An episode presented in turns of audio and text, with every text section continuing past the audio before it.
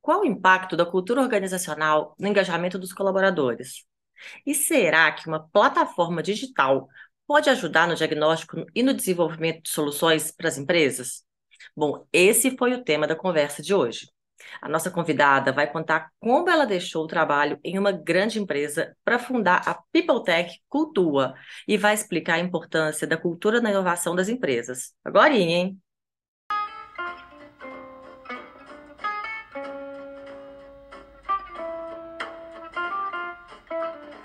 Bom dia, boa tarde, boa noite, boa madrugada, boa alvorada. Eu sou Juliana Mendonça e esse aqui é o Empreende Delas, um podcast lindo, maravilhoso, sensacional sobre negócios criados, impulsionados, administrados ou impactados por mulheres. A cada semana, as entrevistadas que passam por aqui dividem com a gente um pouco da história de suas vidas e de seus negócios. Então, fica com a gente aí até o final, porque elas dão dicas sensacionais e imperdíveis. Bom, já começo agradecendo aos apoiadores que contribuem lá no nosso financiamento coletivo. Muito obrigada! Vocês são incríveis e são essenciais para manter esse projeto de pé. Para conhecer o financiamento, clica nesse link que eu vou deixar aqui para assistir a explicação do projeto. Aproveita e vai lá no site apoia.se barra e deixa sua contribuição também, no valor que você quiser. Você também pode deixar o seu apoio pelo Patreon, se por um acaso você estiver fora do Brasil, e contribuir sem desembolsar nada escutando os episódios pela plataforma Orelo. Para quem achou o podcast no YouTube e está chegando aqui agora, não deixe de se inscrever no canal para saber sempre que sair uma entrevista nova. E curte o vídeo também, que isso ajuda demais, vocês nem imaginam o quanto. Se não fosse útil, eu nem ficava aqui pedindo, né, gente? Mas é necessário. Bom, agora vamos ao nosso bate-papo de hoje. E para falar um pouco sobre cultura organizacional, eu convidei a fundadora e CEO da Cultua, uma People Tech especialista em diagnósticos de cultura personalizados, gestão de rituais e People Analytics. A Lívia Brandini é uma entusiasta da tecnologia nos processos de transformação empresarial.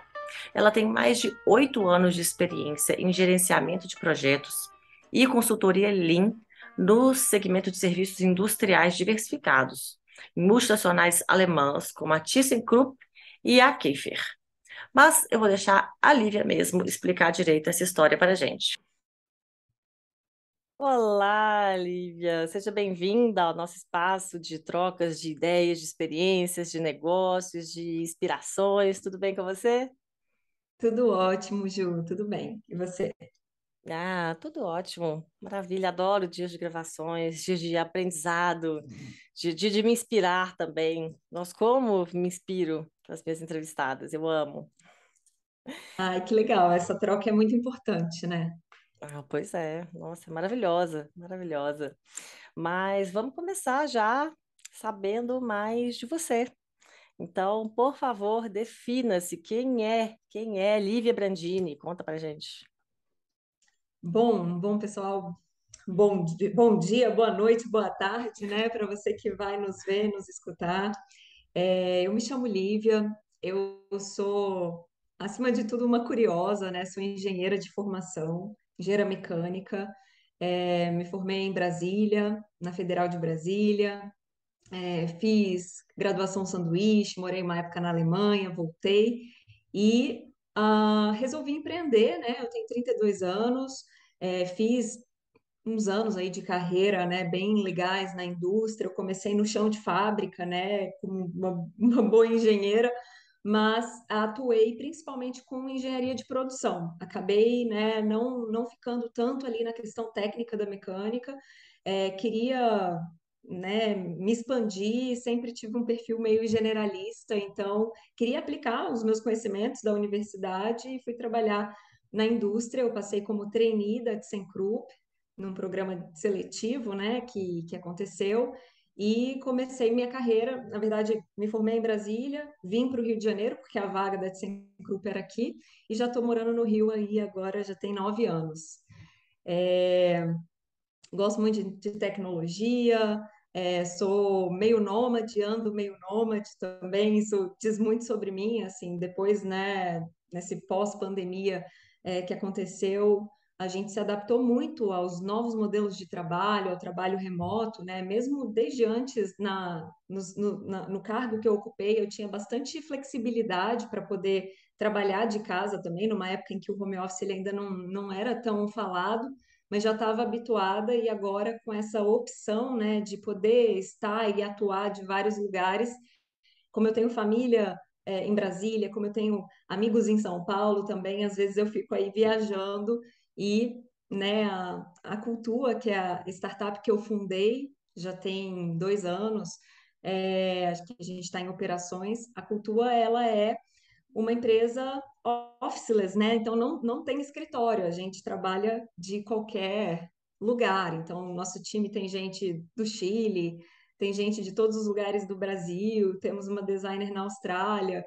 Então, assim, é, é muito bacana essa mobilidade, né? Olha só que legal. Aqui, mas reparei uma coisa aqui, você deu uma roubada aí na sua resposta, viu? Deu uma roubadinha, você misturou aí a definição já com sua formação, um pouquinho da história.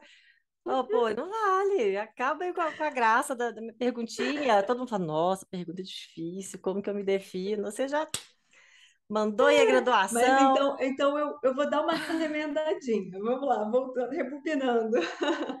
Voltando agora, né, sem falar tanto de carreira, né, da nossa profissão, que as- essas coisas às vezes elas realmente se É, confundem, quero saber né, de que nos você. significa. Ah, Mas eu, vamos lá, eu sou, eu sou mulher, né? Acho que isso diz muito assim sobre, né, a nossa trajetória. Eu sou mulher, é, sou feminista, sou parte da comunidade LGBTQIAP+, também, então assim, me identifico bastante com, né, com esse movimento.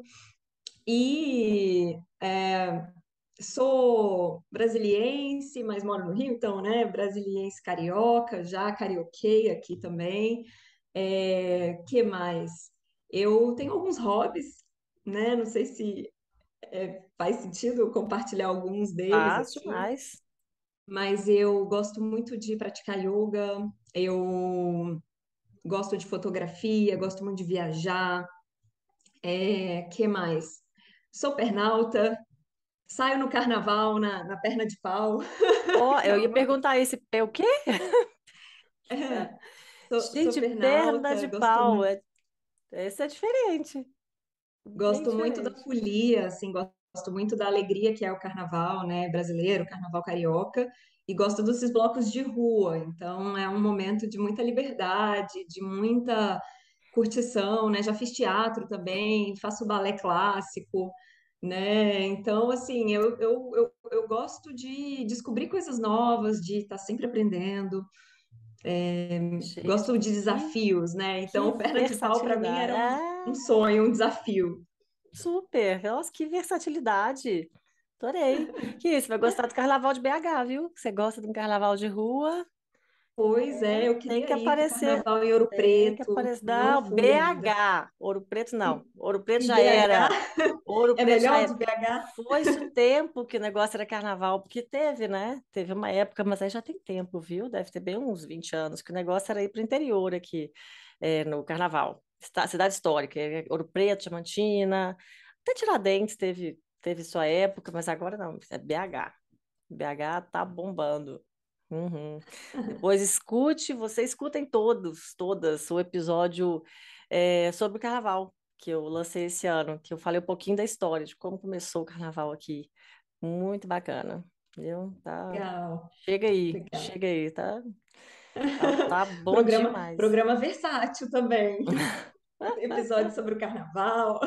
Pois é, mas é, são mulheres do Carnaval de BH, porque a gente tem blocos Legal, feministas aqui, né? Femininos e feministas, formados muito só por mulheres e tal, bloco autoral, muito bacana, muito legal.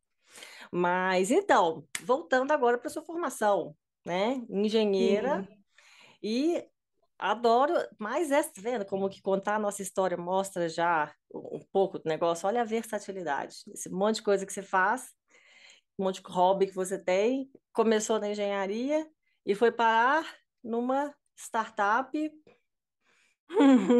uma people tech. uma people tech, e eu estou adorando as techs, estou adorando. Por aqui já passaram várias techs, adoro a história das techs, principalmente a história do officeless, Acho o máximo. Então, explica para gente o que, que é uma People Tech. Bom, Ju, uma People Tech é uma empresa, né, uma startup de base tecnológica com foco em pessoas, com foco em métricas que falam sobre pessoas. Né? No nosso caso, na cultura, é, também a gente já existem muitas startups, né, do, do, nosso segmento que se intitulam HR Tech, né, que é uma startup de RH, de recursos humanos. Esse nome até já está um pouco caindo em desuso, né? Tem gente que fala relacionamentos humanos, eu confesso que eu prefiro do que de recursos, né?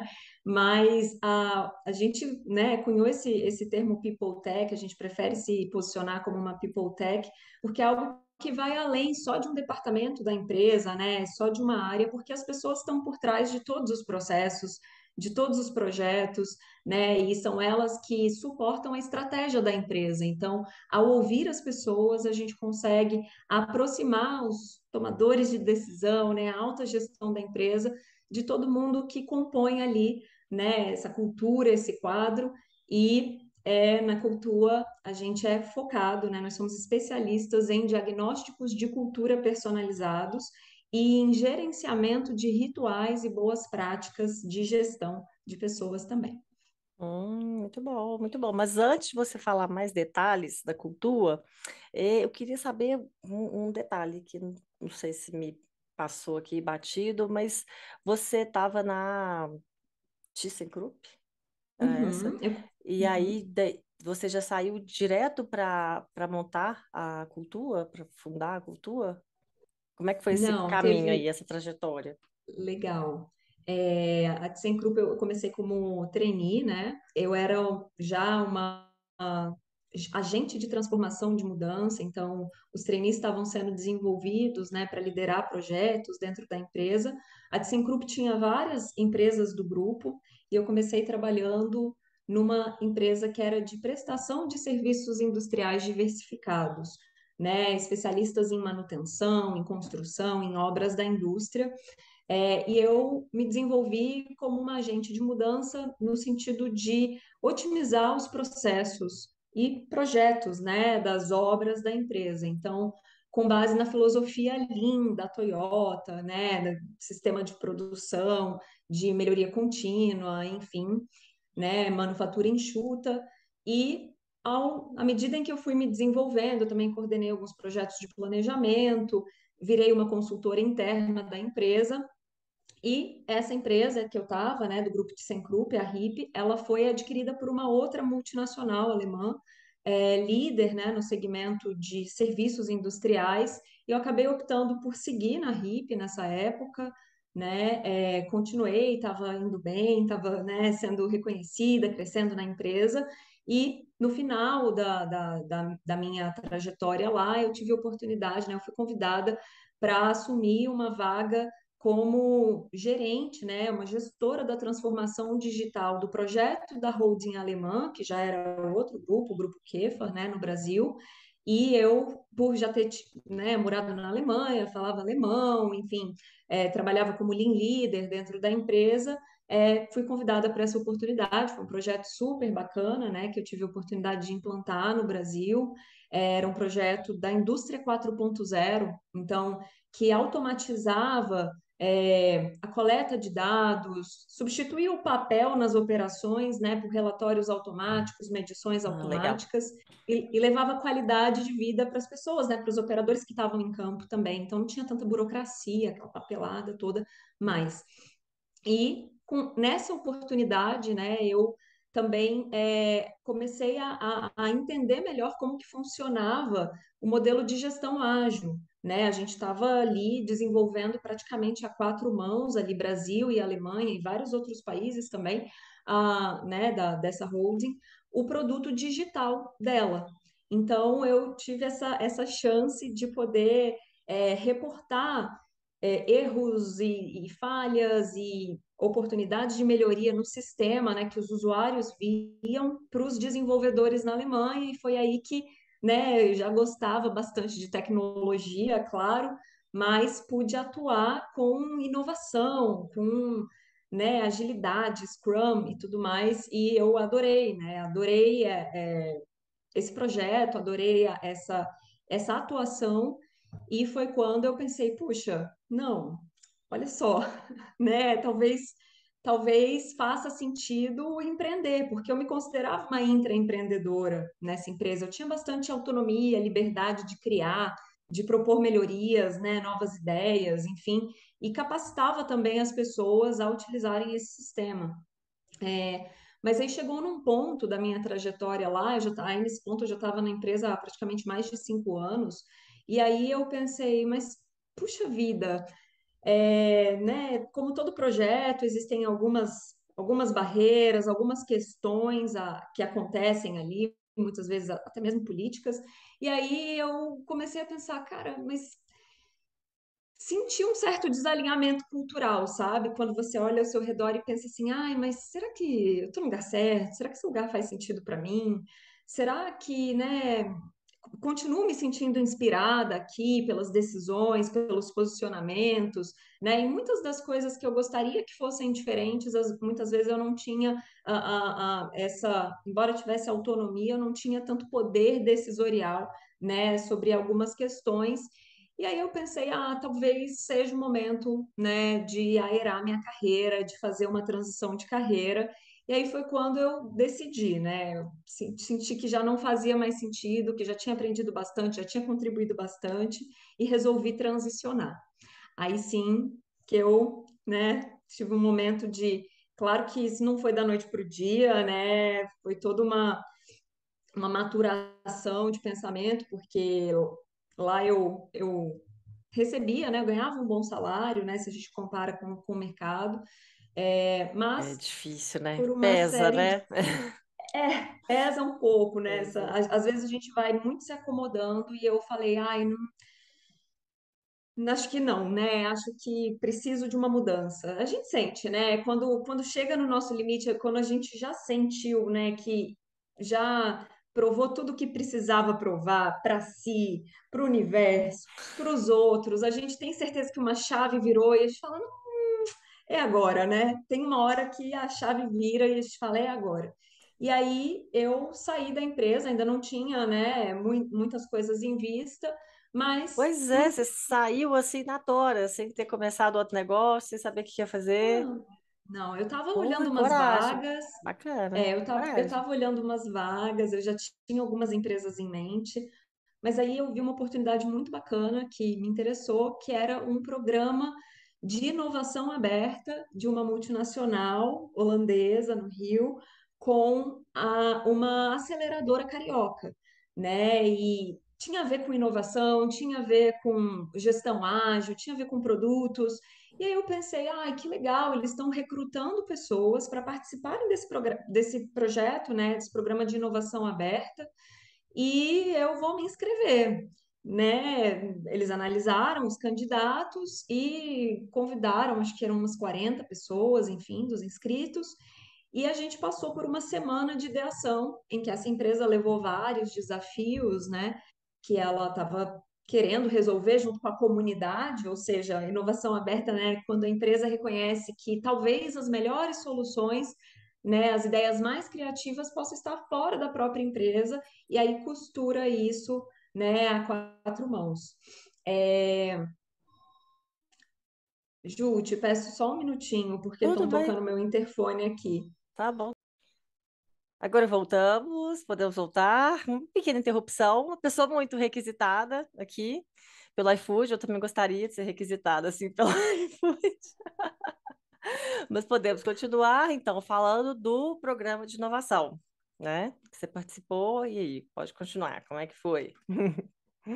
Exato. É, a gente, nesse programa de inovação aberta, é, haviam muitas pessoas ali e essa empresa levou desafios para que o mercado, né, para que a comunidade ajudasse ela com ideias criativas, ideias externas à empresa a solucionar. Então, tinha um desafio de analytics, de hardware, de logística.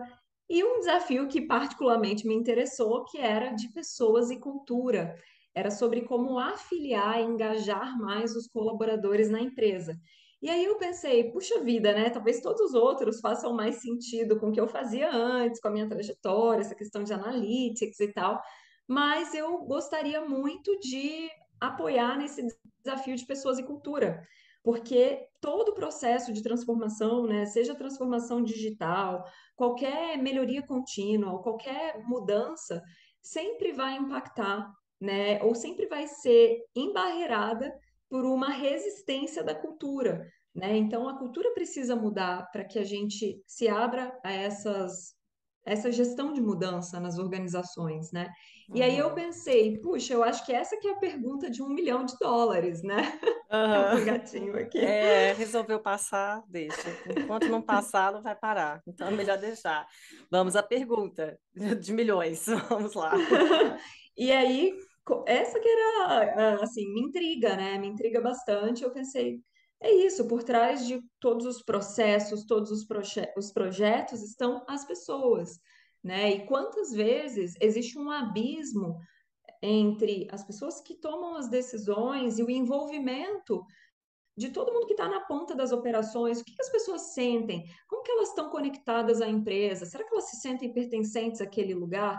Porque isso impacta, né, esse nível de conectividade com o negócio, com a empresa, com seus líderes, impacta diretamente como elas performam na organização, né, os resultados do negócio, além do bem-estar, claro, né? Então, assim, é, cada vez mais as pessoas têm se tornado mais exigentes para ter uma cultura que seja mais colaborativa, mais engajadora, mais saudável, né, mais propensa a essas transformações que as empresas querem ver, né, tanto nos negócios quanto no mundo.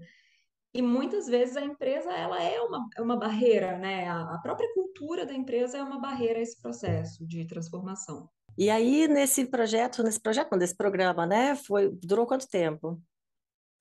O programa em si, né, algumas startups que idearam soluções que foram selecionadas, né, pelo board da empresa foram aceleradas por oito meses.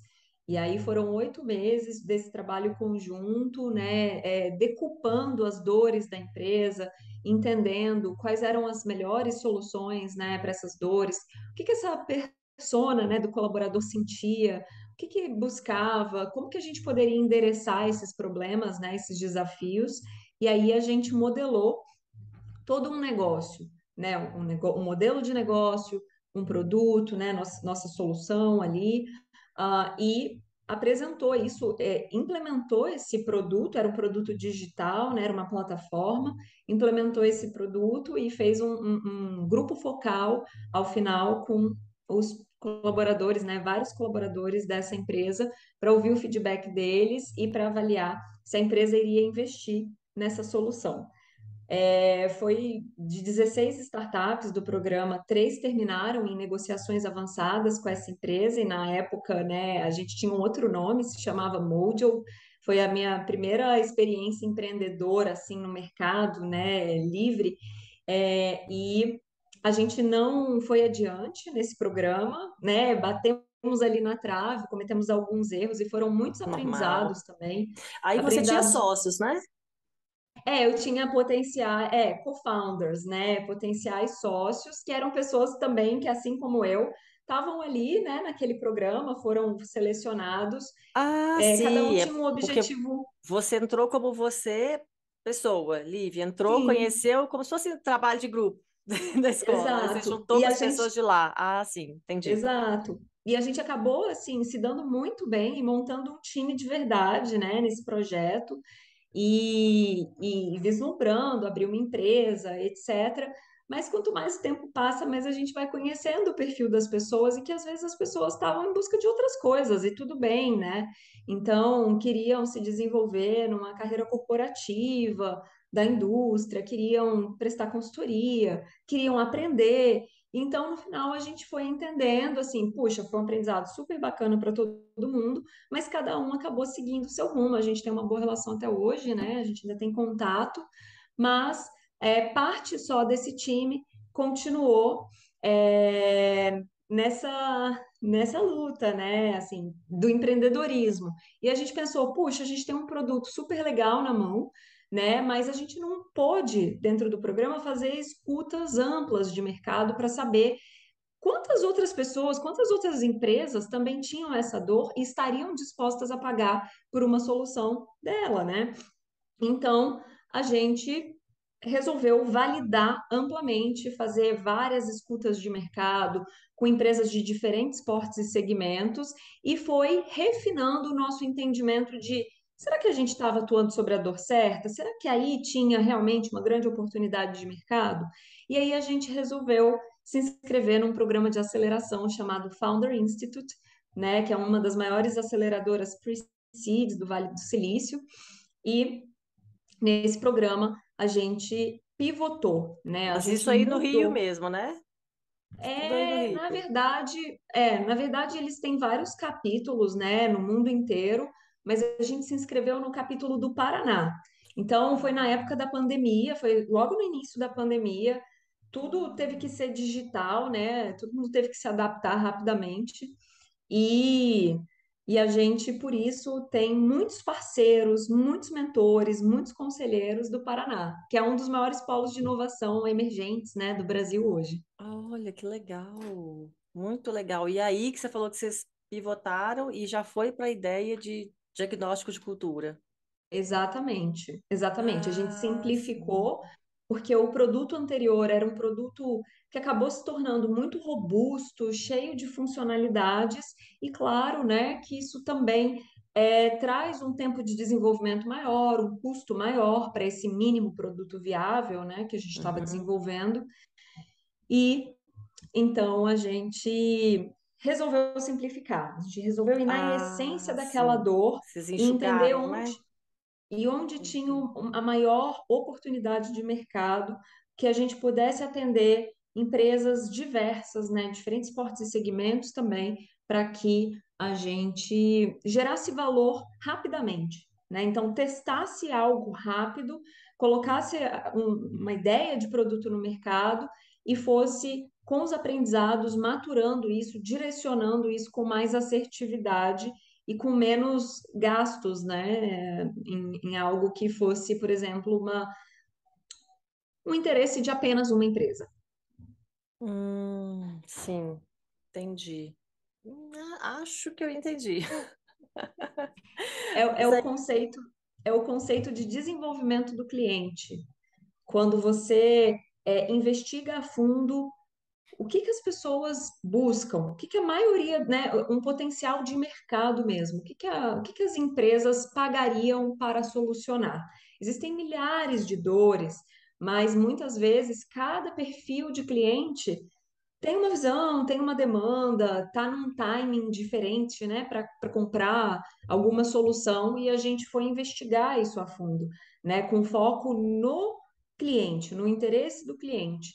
E a partir disso a gente viu, né, descobriu essa, essa, esse desafio que é que a grande maioria das empresas tem dificuldade de é, compreender a sua real cultura instalada e com isso também não consegue nortear suas estratégias de gestão de pessoas da forma mais assertiva. Né? Então, hoje, as nossas pesquisas, o que, que elas fazem? Elas medem as distâncias, os gaps entre a real cultura instalada, aquela que é vivida, percebida, praticada por todos na organização, versus a cultura desejada, que é aquela que a empresa desenhou, que é o, né, ela mira naquilo ela quer ser identificada como aquilo por todos, ou ela acha que ela já é, porque está escrito nos documentos, nas frases bonitas nas paredes, mas muitas vezes aquilo não é aderente ao que de fato é reforçado no dia a dia, praticado e percebido por todos. hum, entendi, entendi. Mas então a cultura, ela presta serviço para empresas, né? É uma B2B, e fazendo o quê exatamente? Além das pesquisas, né? Que você já falou que vocês fazem dentro da Sim. empresa. A gente coleta dados, trata esses dados é, rapidamente, são dados em profundidade.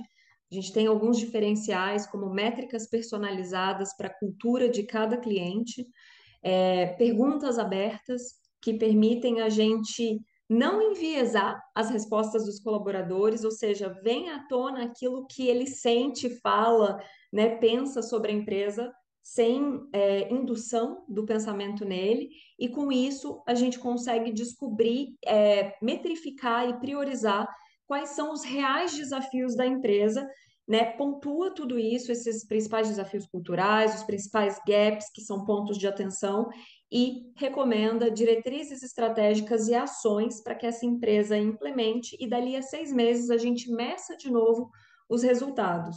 E além disso, a gente tem um segundo produto que é de gerenciamento de rituais, ou seja, uma vez que a gente descobriu quais são os desafios dessa organização, a gente sugere rituais que são encontros, cerimônias, né, eventos periódicos personalizados para fortalecer aspectos daquela cultura que estão distantes, que a empresa gostaria de ser, mas que na prática não está acontecendo.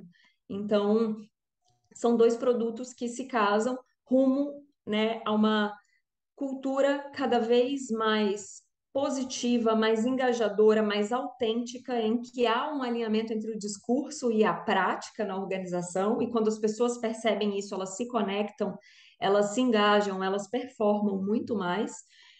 Ou seja, quando os líderes realmente fazem o que eles falam sobre cultura, ou seja, eles dão o exemplo, né? Uhum. Então, assim, parece uma coisa muito simples e muito sutil, mas a gente vê que existem ainda muitas culturas que não, não, muitas empresas que não investem em gestão de cultura, que têm é, questões a serem trabalhadas sobre segurança psicológica, algumas culturas que são mais uh, agressivas, mais tóxicas, que as pessoas não têm espaço para inovar, para falar o que elas pensam.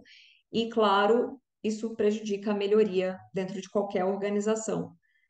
Pois é, você acabou falando aí de dois temas que eu ia te perguntar, porque eu, quando eu entrei no seu LinkedIn, eu vi lá que você colocou rituais potencializando culturas. Né? Aí agora você respondeu, já são esses rituais, então, são esses, são esses. eventos, seria o quê? Tipo, workshops, assim? São... Poderiam ser, poderiam ser workshops, mas existem Depende vários da solução, né? É, existem vários tipos de ritual, né? É, cada, cada ritual tem um objetivo. Existem rituais para fomentar alta performance nas equipes, rituais para fomentar uh, um senso de integração maior, rituais para alinhar as expectativas e o que vai ser feito naquela semana. Então, podem ser até mesmo happy hours, né? Rituais de one-on-one, -on -one, feedback é, check-in semanal, rituais, né, cerimônias da agilidade também são considerados rituais, por exemplo, uma daily, né, que é uma reunião diária, mas a gente não quer um volume de ritual, e sim metrificar o quanto que as pessoas percebem a eficácia dessas trocas pessoais. Será que isso está sendo produtivo? Será que isso está sendo inspirador? Será que isso está trazendo resultados diferentes para a organização? Então, a gente tem um, um dashboard em que é, esses rituais são automaticamente é, integrados nas agendas das equipes, a gente permite a parametrização de cadências de conteúdos educativos personalizados também, com boas práticas, o que fazer, o que não fazer, o que esperar dessa troca pessoal.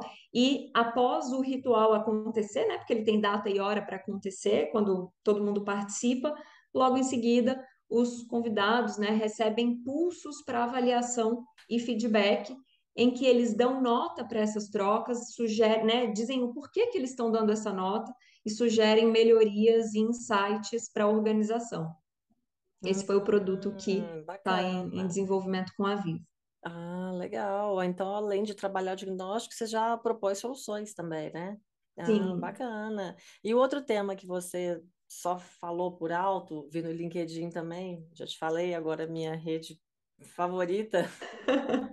é, você falou de inovação, né? E eu vi lá uma, uma era uma entrevista, um painel que você ia participar, falando sobre é, cultura e inovação, se uhum. ajuda ou atrapalha. É, fiquei, fiquei curiosa. Fiquei curiosa. Ajuda, Sim. atrapalha, depende da cultura, ou pode trabalhar por uma cultura de inovação? Sim, bem legal essa pergunta.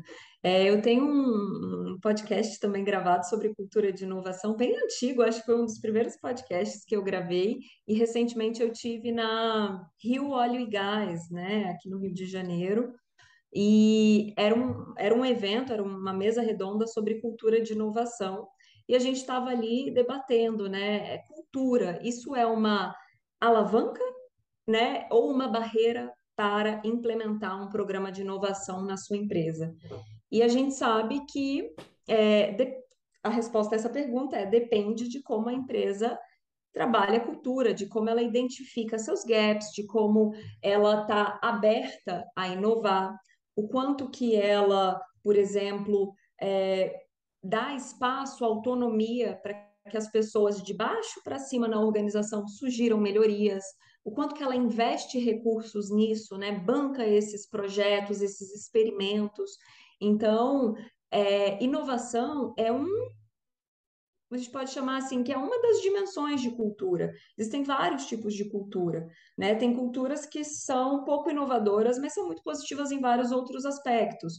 Mas a grande questão é que para hoje a gente é, é, é, se adaptar no mercado, a gente precisa estar tá aberto a antever aquilo que vai matar o nosso modelo de negócio atual também. Ou seja, a gente tem que ir aprimorando o que a gente faz hoje continuamente, mas em paralelo a isso, a gente também precisa vislumbrar quais são os novos modelos emergentes. Né? Isso é um salto quântico é, de, de algo completamente disruptivo que né, vai acabar, por exemplo, vai revolucionar, vamos supor, com um segmento. Então, as empresas que querem hoje se perpetuar no mercado, né, tem aquela clássica expressão das organizações infinitas, se é que elas existem, né, mas elas tentam se perpetuar ao máximo possível, o que, que elas fazem, essas grandes empresas? Elas estão sempre com o olho no aqui e agora para continuar sendo competitivo e otimizar o que elas já têm, né, os modelos que elas já, já utilizam, e, em paralelo, elas também estão é, antecipando tendências, criando novas tendências de forma inovadora. E para você fazer isso, você não consegue fazer se você não tem uma cultura que favoreça a inovação. Hum, bacana. Entendi. Muito legal. É, eu ia perguntar aqui a, a importância de se mudar a cultura de uma empresa, mas agora já ficou até mais claro. Mas assim, não necessariamente a cultura vai ser de inovação, que você começou falando, né? É, então existem então... vários tipos de, é, existem vários tipos de cultura. E às vezes as empresas, elas nascem, elas se desenvolvem, elas acabam e dão lugar a outras empresas. Isso é um movimento normal de mercado. Mas uhum. muitas empresas querem continuar se adaptando, se perpetuando ou criando algo completamente novo enquanto elas ainda existem. Às vezes elas mudam de nome, né? Às uhum. vezes abrem um outro CNPJ, uhum. mas é, é um movimento. Uh, por que, que é importante entender a sua cultura? Porque a cultura são os padrões de comportamento dentro da, da empresa que estão por trás dos bastidores e que são encorajados ou desencorajados pelas pessoas né, desse sistema, dessa instituição ao longo do tempo. Então, a cultura, ela interfere, ela impacta em absolutamente tudo no modelo como a sua organização opera. Então, ela impacta em como você vende os seus produtos ou serviços, em como você inova seus produtos, em como você se relaciona entre si, em como você lida com o cliente. Ou seja, isso sem dúvida, está relacionado ao sucesso dos resultados da organização. Algo que a gente vê muito é quando um negócio está prosperando, resultados excelentes, a empresa está crescendo loucamente, pode ter certeza que sustentando esses resultados tem uma excelente cultura, tem uma excelente gestão de pessoas, uma ótima liderança, inoculando, né, disseminando essa cultura desejada, dando o exemplo e a recíproca, né, ou a verdade o contrário disso também é verdadeiro. Acabou a luz aqui. Gente, hoje, tá, hoje tá acontecendo tá um tudo caos aqui. Tá. Gente, só contar para as pessoas que já acabou a internet, já acabou. Olha, agora acabou a luz. Eu vou ficar nesse, nesse climinha aqui, de, sim, né? Vou, vou, ficar aqui na, tá ótimo, quase que escondidinha. É, mas enquanto houver bateria aqui no computador, enquanto houver internet, tudo bem. Ainda bem que eu passei para internet do celular. Então, por favor, continue. Agora, de novo, já assustei aqui, já não sei onde que a gente estava, já falando de cultura.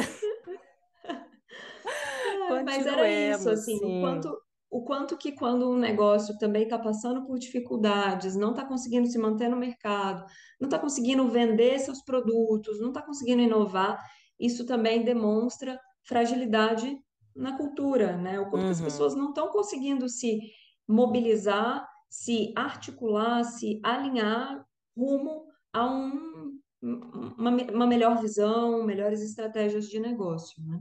Sim, sim, bacana. Bom, já que a gente falou, falou de estratégias de negócio, então vamos passar para nossas dicas de negócios.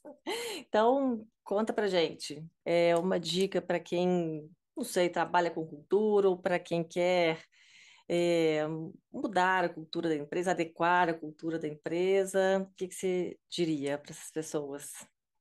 É, dica para Legal. engajar colaboradores na cultura da empresa. Legal. Eu acho que o, o primeiro ponto que todos os gestores, as gestoras, líderes precisam saber é que existem, ah, existem diferenças em pesquisas de clima, pesquisas só de engajamento, pesquisas só de diversidade e inclusão e pesquisas de cultura. Muitas vezes as pessoas eh, usam o nome, ah, vamos fazer uma pesquisa de cultura aqui, quando você vai ver uma pesquisa de engajamento, você vai ver uma pesquisa de clima organizacional, que mede, né, o, o- a oscilação, quase que o humor, é bem sazonal do que está acontecendo na empresa. Opa, temos uma luz aí.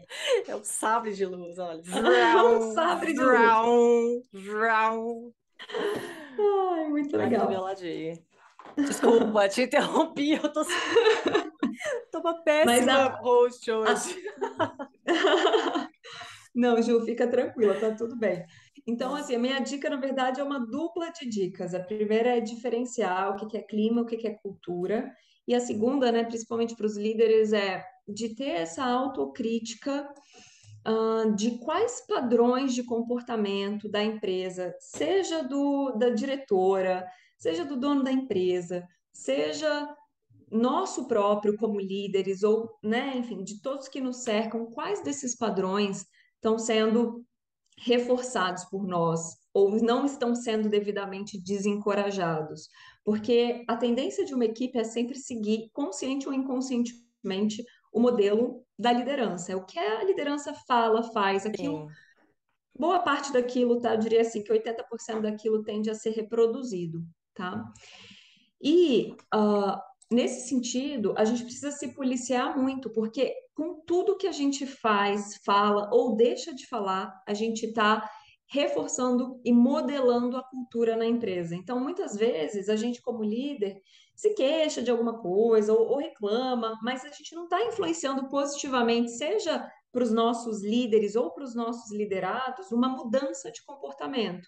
Então, a gente, né, como líder, não está servindo como um colchão que amortece esses ruídos na empresa. Pelo contrário, a gente só reverbera isso muito mais. Então, é, é mais um- uma dica para a gente ter essa autorreflexão e pensar: puxa, o que que do comportamento do meu time, né? Meu time está espelhando em algo que eu faço ou deixo de fazer. Então, acho que esse é um, um primeiro ponto para a gente realmente entender qual é a cultura, qual a cultura que a gente está reforçando. Né? Se eu me atraso sempre para as reuniões, eu É. reclamo quando meu time se atrasa, né? Se Uhum. eu, se eu passo da hora e eu não consigo diferenciar o que que é vida pessoal e vida profissional, esse é o exemplo que eu estou dando para o meu time. Então, são sutilezas que, quando feitas muitas vezes, e as pessoas sequer às vezes trazem isso à consciência, isso tudo é cultura, né? Então, é da gente se, se questionar sobre isso e eu sugiro sempre rodar um diagnóstico de cultura para entender se de fato aquilo que está escrito no código de cultura da empresa é o que é vivido, praticado, reforçado por todos. Porque aquilo está alinhado à estratégia, mas talvez o que a sua empresa está fazendo hoje, os times estão fazendo, não está exatamente te levando para aquele lugar. Uhum. Muito bom, muito bom. É, a luz voltou, eu posso apagar aqui meu, Você meu sabe? sabre de luz, que agora está verde. Aí apaguei. É, e vamos para a nossa dica cultural. Então, fala pra gente é, um filme, livro, série, é, música, alguma coisa que te inspirou e que você acha que pode inspirar quem está escutando a gente agora. Legal, bacana. É, pode, pode ser uma dica de um podcast de uma Oh, especialista de por cultura? favor, por favor, porque eu adoro podcast. Eu sou, obviamente, né, Suspeita para uma falar. suspeita, sou uma super, adoro quando indicam podcasts aqui para mim. Legal. É um, é um podcast de uma, de uma especialista de cultura eh, americana. Se ela é bem conhecida, mas para quem não é da área, talvez não conheça, ela se chama Carolyn Taylor. E ela tem um, todo um método, né, de, de análise de cultura, ela é uma consultora sênior, e ela é, fala muito sobre valores, ela tangibiliza valores e como que eles ah, são vividos, né, em termos de comportamento nas organizações. Então, ela tem um podcast chamado Walk, ah, Walking the Talk, de cultura, e é bem Walking Your Talk, na verdade, o podcast dela, porque Walking the Talk é o nome do livro. Mas o podcast é, tem episódios bem curtinhos e tem alguns exercícios para você fazer também de, de autorreflexão. Eu acho bem bacana, assim. É, gosto, gosto bastante dessa pegada e dessa objetividade que ajuda a gente a, a tangibilizar o que são esses valores que a gente tanto busca, né, dentro da organização, esses padrões culturais. Ah, muito legal. Muito legal, gostei. Já anotei aqui, já vou procurar daqui a pouco. Daqui a pouco eu procuro. Então, já deixa seus contatos também para quem quiser saber mais sobre você, quiser te seguir, quiser saber sobre a cultura também. Beleza. Quem quiser pode entrar em contato conosco ou com um dos nossos especialistas pelo nosso site, que é www.cultua.com. Então é K-U-L-T-U-A.com. E também temos o nosso nossas mídias no Instagram, temos página no LinkedIn que a gente divulga bastante conteúdo da nossa empresa também. E o meu LinkedIn é barra Lívia Brandini. Então é bem facinho, né? Meu nome está aqui na tela também. Só jogar lá no LinkedIn que vocês vão me encontrar e, por favor, podem, né, se sentir à vontade para a gente se conectar por lá. Ah, muito bom, muito bom. Então, Lívia, muitíssimo obrigada e desculpa a confusão. Gente, hoje foi um dia estranho. Desculpa. Não, não precisa pedir desculpa nenhuma. Eu Muitas falhas também. a- Aqui eu recebi um iFood que não era nem meu, eu pedi, o meu porteiro só desistiu na Não, hora que eu foi, fui lá atender. foi, foi uma gravação bem animada, bem animada. Foi muito boa, bem É divertida. bom, bom que a gente, né, a gente é resiliente, a gente se adapta, se vira É, nos 30 aqui tá tudo certo, foi ótimo, é foi um prazer, aí. Ju. É isso aí. Muito Acho que ficou, obrigada. ficou até mais legal, na verdade. Não, muito, É, muito, muito quebrou o obrigada. script. É, completamente, mas adorei, adorei.